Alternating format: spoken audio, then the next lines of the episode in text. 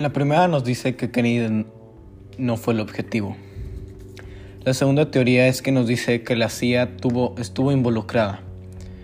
Bueno, esta teoría consta, es muy popular y es la idea que la CIA o la gente asociada, asociada a la CIA dio que pues la CIA mató a Kennedy o tuvo que ver algo en el asesinato.